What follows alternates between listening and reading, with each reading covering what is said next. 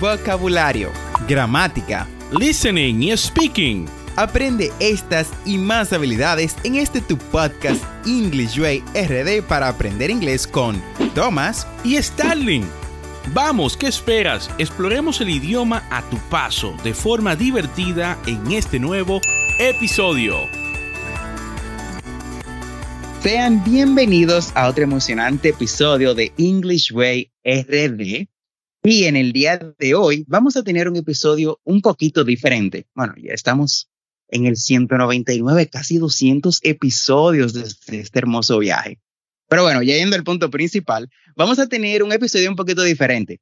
Y es el hecho de que vamos a tener dos invitados especiales que compartirán sus experiencias y consejos sobre el aprendizaje del inglés. Sin más preámbulos, let's welcome our guest. So we have Abel Fernandez and also we have Mary Cuevas. Hi guys. Hi, Thomas. Hi, Thomas. Hi, everyone. I would love to know a little bit about you, Abel. Okay, I thank you so much first, Thomas, for uh, having me on your podcast. My name is Abel Fernandez. It's been over five years since I started learning this language, and it has been a beautiful experience that I would like to share with your audience. So, in my case, Thomas, thank you very much for inviting me to your podcast. Also, I do appreciate it. My name is Mary Cuevas, like you mentioned a couple seconds ago. And I've been speaking English for about eight years. And I'm here to share this uh, incredible uh, experience that I've been having with your audience. Thank you very much, guys. Thank you very much for sharing those beautiful words with the, our audience. Um, guys, definitely please make the most of this interview with these people that have been speaking the language for quite some time and they will love to share their journey with you. So, without further ado, let's start. Bien, lo primero que me encantaría preguntarles, chicos, es, um, a mí me impulsó una razón un tanto tonta para hablar inglés y fue una molestia, como decimos en República Dominicana, un pique. Fue el hecho de que uno, o sea, entré a un lugar y estaban hablando inglés y me molestó porque yo no lo sabía. Entonces, me encantaría saber a ustedes, ¿qué le llevó a embarcarse en esta aventura de aprender inglés? ¿Qué fue eso que les inspiró? Honestamente, desde niño yo tenía como, no sé, esa intriga por todo. A mí me gusta aprender mucho. Entonces, yo desde que era muy pequeño le pedí a mi tía que me apuntara. Mi tía por lo general se encargaba de los asuntos monetarios con mis hermanos y conmigo.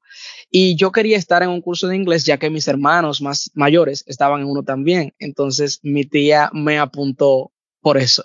Así que básicamente lo que me introdujo en el idioma del inglés fue el deseo de aprender, diría yo. Al momento en el que yo lo deseé, no había un motivo per se más que el querer aprender. Wow. Wow, no, no, interesante. Bueno, en tu caso, lo, como dices, fue el deseo de tu aprender lo que te llevó a, a tu querer aprender este nuevo idioma. ¿Qué me dices tú, Mary? ¿Qué te inspiró a tú embarcarte en esto?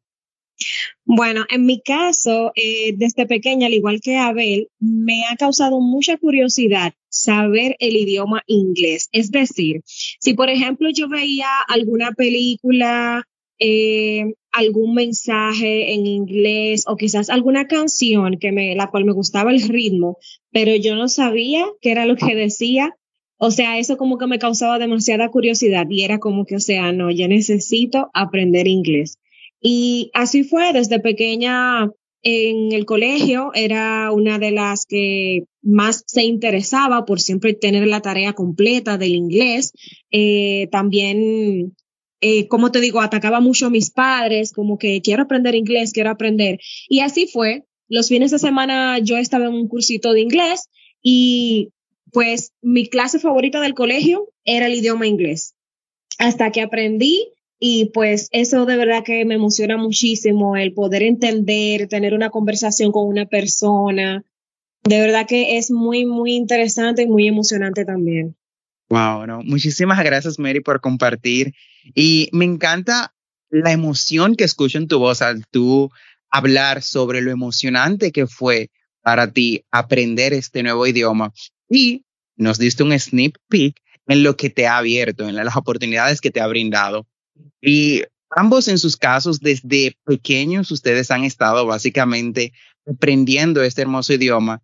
Algunos quizás no tengan la experiencia desde pequeños, pero ustedes le dirían a esas personas que, digamos, no sé, no, no, no iniciaron ahora, sino que iniciaron en los 20 o en los 25 a aprender inglés? Honestamente, yo creo que la edad en ciertos aspectos no sería tan inconveniente. Por el contrario, cuando uno eh, aprende de adulto, muchas veces hay cosas que se le hacen más fácil, hay otras que sí se hacen más difícil, pero creo que no habría ningún problema. Honestamente, yo creo que simplemente traten de enfocarse en lo que sería el idioma, traten de ampliar el vocablo tanto como se pueda, pero creo que si se ponen las pilas se puede lograr definitivamente sin ningún problema. Eso es así. En mi caso, eh, yo algo que les recomiendo muchísimo es que no se limiten. O sea, la edad yo pienso que no es un límite.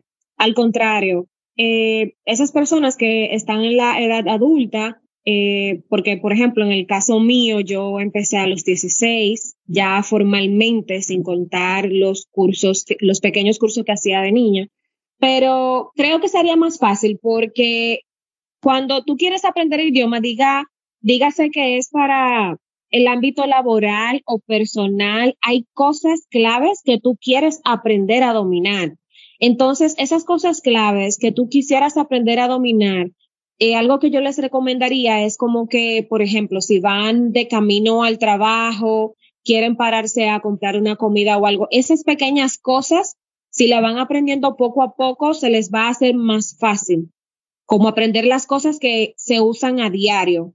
O sea, para mí eso no sería una limitante si lo hacen de esa manera. Ahí tenemos el primer consejo del día, chicos.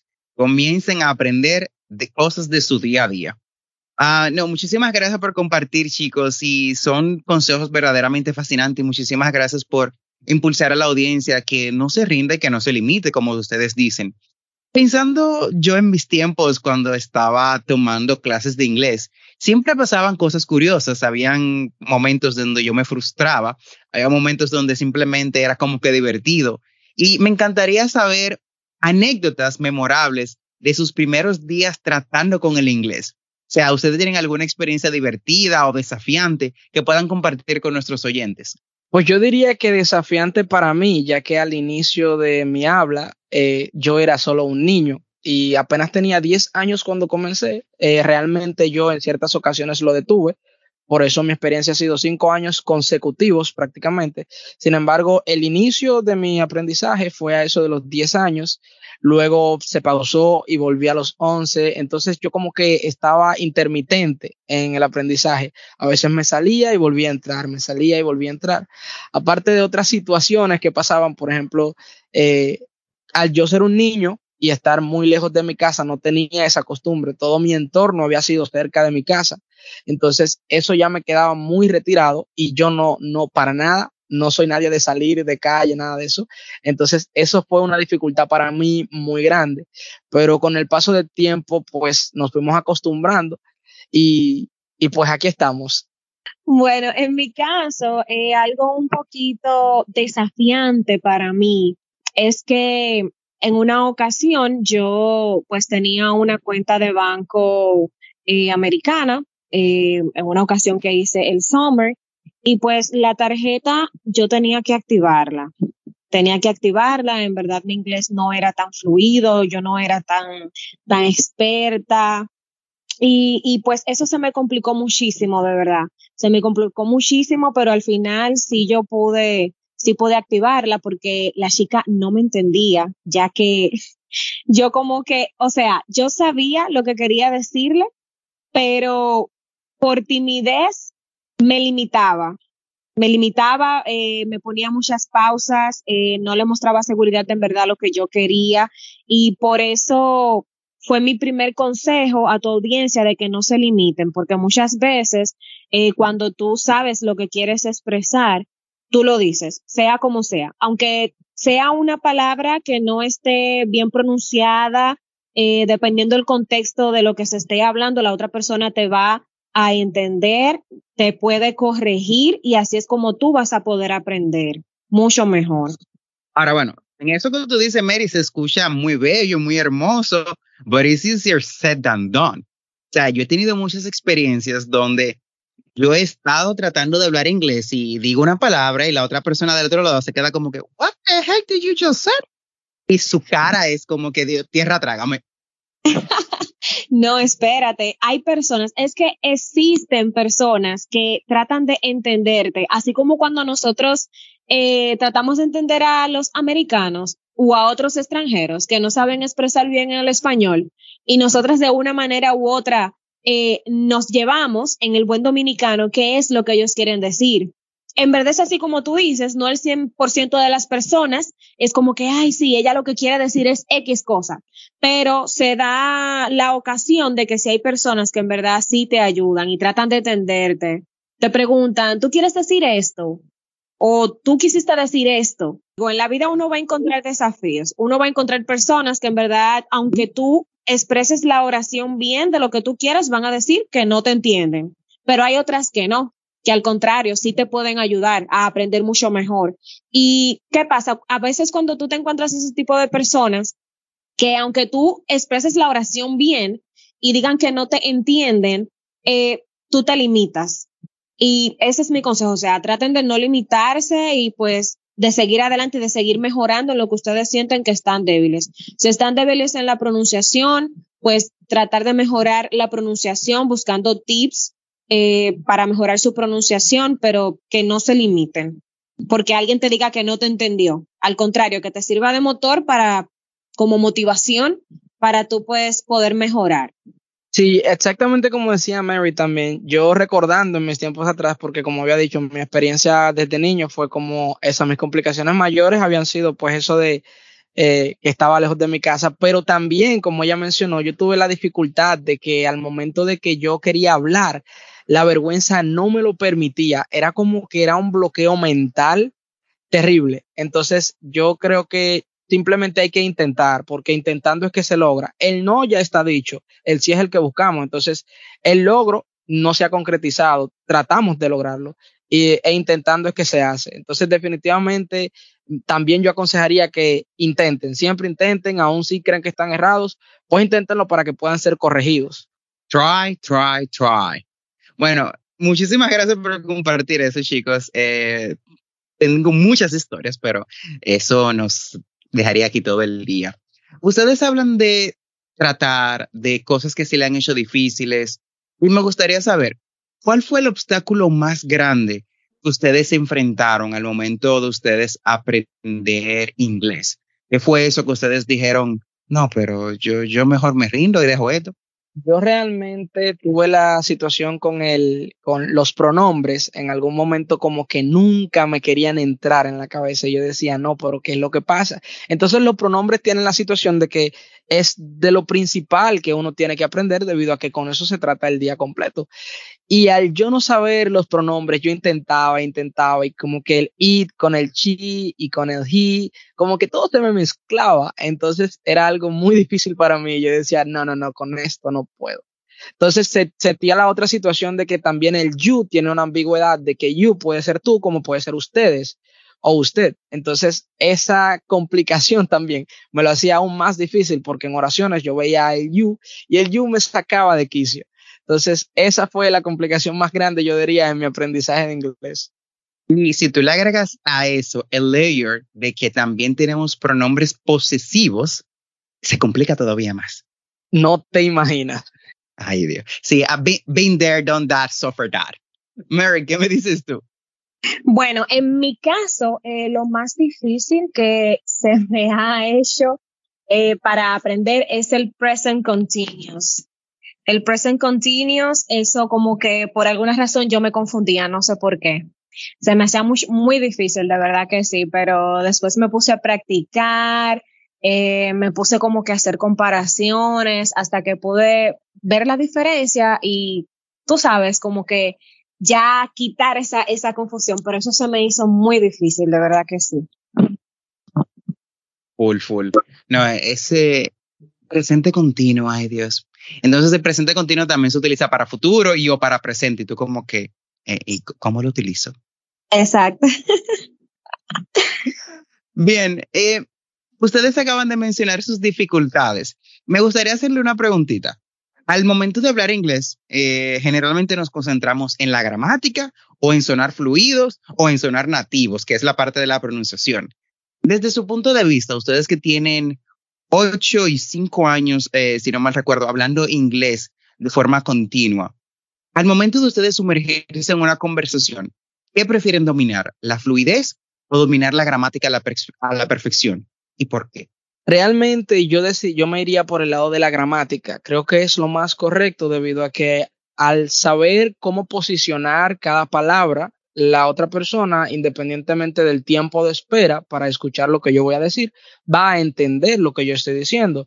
O sea, independientemente de lo rápido que yo lo diga, él va a saber lo que yo estoy diciendo. Ahora, estaría erróneo si yo lo digo muy rápido, pero no lo entiende porque no lo organicé como se debería. Entonces yo me inclinaría por el ámbito de la gramática. Ok, tenemos uno gramática.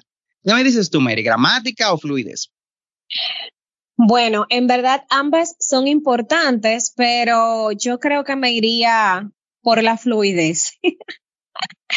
creo que me iría por la fluidez porque mencionaste un punto hace poco que algunas personas cuando dices algo mal se quedan en el aire, como que, ¿qué fue lo que dijo?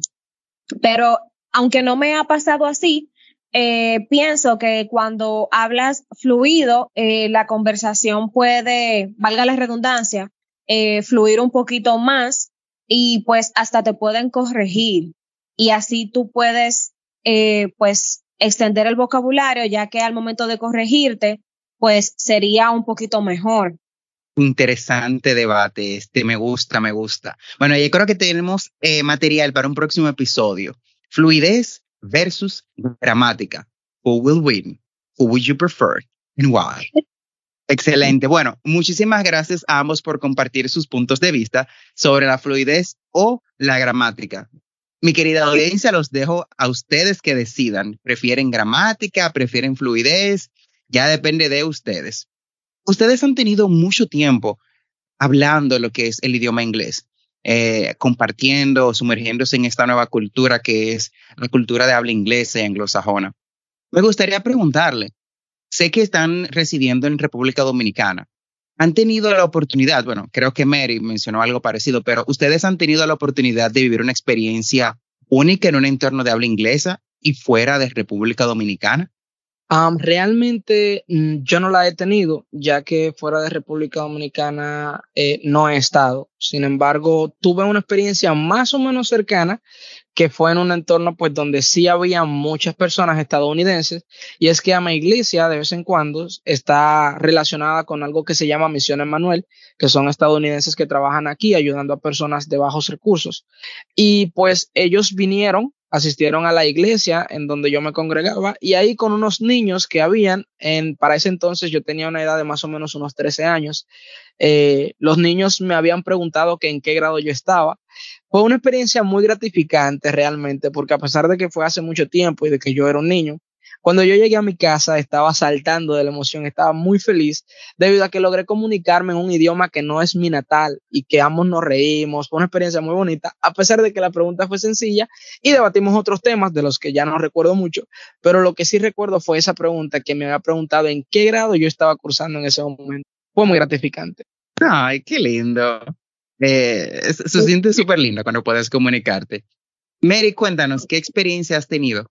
Bueno, yo sí en, en ocasiones he hecho el summer work y sí he tenido la, la experiencia, la gratificante experiencia de, de, compartir con personas estadounidenses. En verdad que se siente muy bien, de verdad que sí.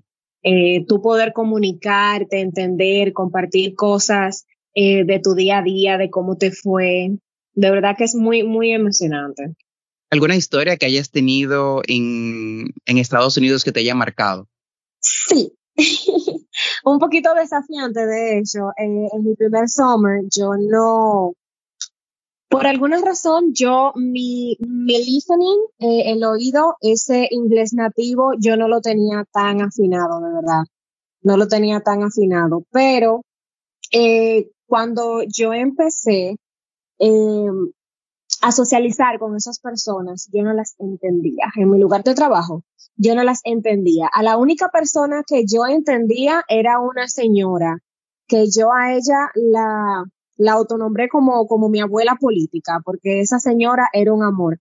Y a ella era la única persona que yo entendía en ese entonces y la cual de verdad también me ayudó muchísimo a entender el habla de las otras personas, porque es un poquito desafiante cuando tú empiezas a escuchar audios de los libros, que no empiezas eh, a hablar directamente con personas estadounidenses a cuando tú empiezas a hablar con ellos face to face.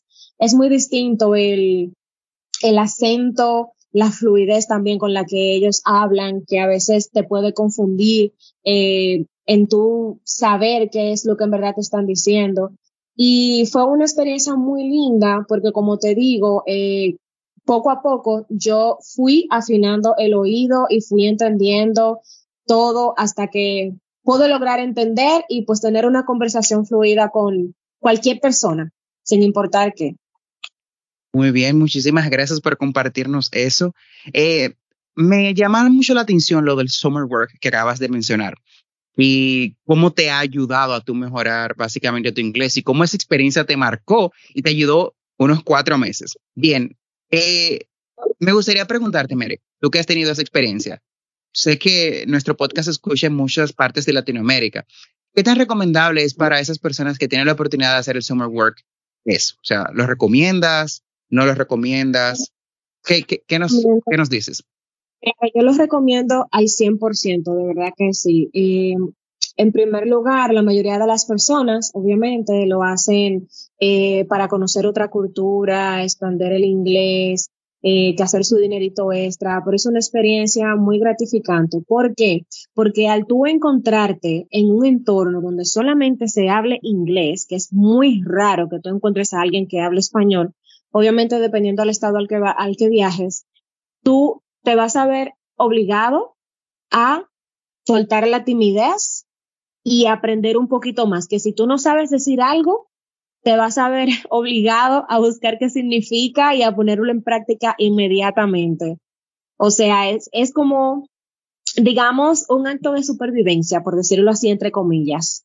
Te va a ayudar muchísimo, de verdad que sí porque eso te va, te va a dar un boost a tú aprender un poquito más, a que las cosas, si eres de las personas que, por ejemplo, eh, necesitan practicar las cosas para que se les quede, eso te va a ir, o sea, como anillo al dedo, porque va a ser algo que tú lo vas a estar practicando constantemente. No es como que, ah, hoy yo aprendí una nueva palabra, pero yo estoy aquí en, en RD, no hablo inglés con nadie, es muy probable de que se te vaya a olvidar. Si eres de las personas que necesita practicarlas, obviamente.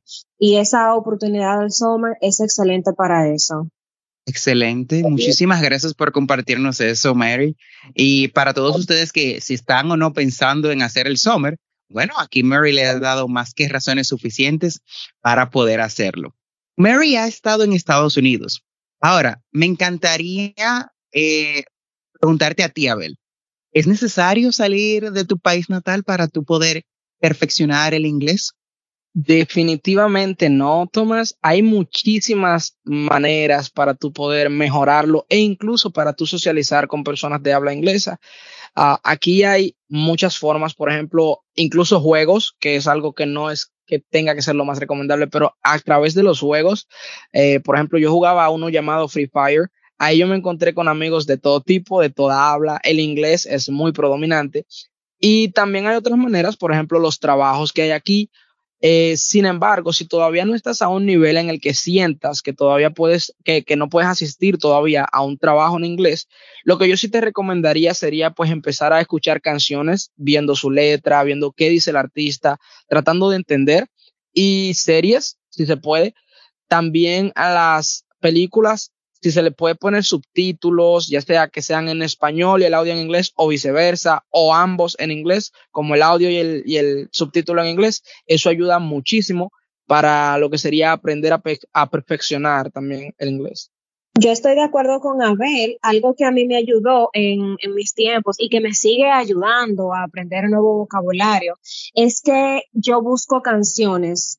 Eh, Antes, cuando yo estaba ya inmersa en el inglés, digamos que al 100%, estudiándolo, algo que yo hacía era que si yo escuchaba una canción en inglés que me llamaba la atención, pero no entendía lo que decía, pues yo con una palabra, lo que, lo que sea que yo entendía, yo la buscaba en Google eh, y la ponía, abría mi reproductor en YouTube, ponía la canción y aparte buscaba la letra de la canción y trataba de cantarla al ritmo que el cantante le estaba cantando. Eso me ayudaba a mí a la fluidez, me ayudaba a la pronunciación. Si había una palabra que yo se me dificultaba mucho para pronunciarla, pues yo si era de buscarla aparte la buscaba y ponía el traductor que me la pronunciara y ahí yo la pronunciara hasta que me saliera lo más similar posible. Esa, esas son muy buenas recomendaciones que en verdad le van a ayudar muchísimo, así como acabo de mencionar a ver. Eh, ustedes me acaban de responder muchas preguntas que yo tenía, así que ni se las voy a hacer. Ya por último, para cerrar este, este episodio, a mí el inglés me ha ayudado bastante, tanto a nivel personal como profesional. Incluso uh, creo que ustedes están conscientes, pues eh, me, me, han visto. En esta semana fue una semana un poquito retadora debido a que tuve que hacer muchas presentaciones en inglés para personas que nunca había visto. Y gracias a Dios, esas, esas presentaciones en un idioma que no es el mío natal salieron muy bien. Entonces, me encantaría saber desde su punto de vista, ¿cómo resumirían ustedes el impacto del inglés en su vida, tanto a nivel personal como profesional? Yo diría que es algo eh, a un nivel, a una escala muy grande realmente. El impacto que tiene el inglés debido a que aprender no solo eh, cualquier cosa, sino un idioma también ayuda a lo que sería tu cerebro a poder aprender más cosas porque se amplia tu capacidad, incluso la creencia que tú mismo tienes de tu aprendizaje. Al tú adentrar otro idioma en tu cabeza, pues adquieres más conocimientos en muchísimas áreas. Asimismo, con la experiencia personal, por ejemplo, he conocido personas que me han podido ayudar en distintas áreas por ejemplo, eh, consejos que he tenido eh, que me han ayudado muchísimo, de personas que son de otra habla, que probablemente en español, eh, mi lenguaje natal, no me hubiese encontrado a alguien que me diera un consejo para tal o cual cosa. Entonces, mm, ha tenido un impacto de una escala muy grande, diría yo, definitivamente. En mi caso, también, al igual que Abel, ha impactado de manera muy positiva y muy gratificante. Quizás para algunas personas no sea tan importante, pero en mi caso, a mí me encanta ayudar a las personas. En mi caso de mi familia también, eh, me encanta poderles ayudar cuando tienen un inconveniente que es muy común, ya sea con el televisor, que con el teléfono que esté en inglés, que le apareció un error, que yo pueda entender ese mensaje y que los pueda ayudar a ellos. Mira, por ejemplo, el otro día, eh, ustedes saben que, bueno, hay una aplicación para ver series que en la cual tú no puedes compartirla en varias casas. Tienes que pagar una suscripción extra si quieres compartir tu cuenta principal. Pues yo he compartido esa cuenta con mi hermana le, o sea, se pagué una suscripción aparte. A ella no le funciona, le da un error en inglés. Cuando yo me voy a las herramientas de esa aplicación para ver cuál es el inconveniente, ahí no había español por ninguna parte. Pero ustedes no saben lo bien que yo me sentí en cuanto yo pude leer todo eso y ver cómo pude resolver el inconveniente cuando todos los pasos eran en inglés y yo no tuve que traducir nada. O sea, es algo muy gratificante el yo no tener que estresarme porque no sé inglés y porque no sepa arreglar algo o no pueda ayudar a alguien que lo necesite. De verdad que a mí me hace sentir muy bien eso cuando yo puedo entender ese idioma, o sea, me siento muy bien. Definitivamente. Y ustedes lo mencionan tanto a gran escala en su vida personal y profesional y también a pequeñas escalas, como tú dices, Mary, de simplemente cositas tan pequeñas como entretener una aplicación y arreglarlo. O sea, e, es súper importante y por lo menos yo, por ejemplo, cuando, eh, que fue de forma inconsciente, cuando yo pude hablar el idioma de forma tan fluida que no tenía que pensar en español ni traducir, eso era, oh Dios mío, eso era hermoso. Bien, eh, muchísimas gracias a ambos por compartir. Thank you very much actually for being in our podcast. I definitely really appreciate that. Thank you for giving us a little bit of your time and sharing your experiences and not only your experiences, but tips to learn the language with our audience. Eh, a ustedes que nos escuchan, espero, perdón, que hayan disfrutado escuchando esas experiencias tanto de Abel como de Mary, como yo lo hice, yo me, me, la, me la gocé. Recuerden que el aprendizaje del inglés es un viaje súper emocionante y como hemos aprendido hoy, con dedicación, pasión y nada de miedo, dejen eso fuera, tírenlo por la ventana, se puede aprender inglés y alcanzar sus metas. Guys, any final words? Um, keep it up. The key is practice. Practice and never give up. Thank you guys. Mm, Bye bye now. Gracias por unirte a nosotros en este episodio especial. No olvides suscribirte a este podcast para aprender inglés en tu reproductor de podcast favorito como Spotify, Apple Podcasts, Google Podcasts o cualquier otra aplicación de podcast y así vas a obtener actualizaciones semanales de nuestros nuevos episodios. Recuerda visitar las notas del episodio en englishwayrd.com. Ahí encontrarás las conversaciones que trabajamos en cada episodio, las transcripciones y recursos adicionales de nuestro podcast para aprender más inglés. Recuerda que tenemos dos episodios semanales, lunes y miércoles. And last but not least, never forget to practice. Practice is the key to success. La práctica es el maestro. Recuerda darnos 5 estrellas en Apple Podcasts, Spotify o cualquier otra aplicación en la que nos escuches y te permita un sistema de ratings. Nos escuchamos en el próximo episodio.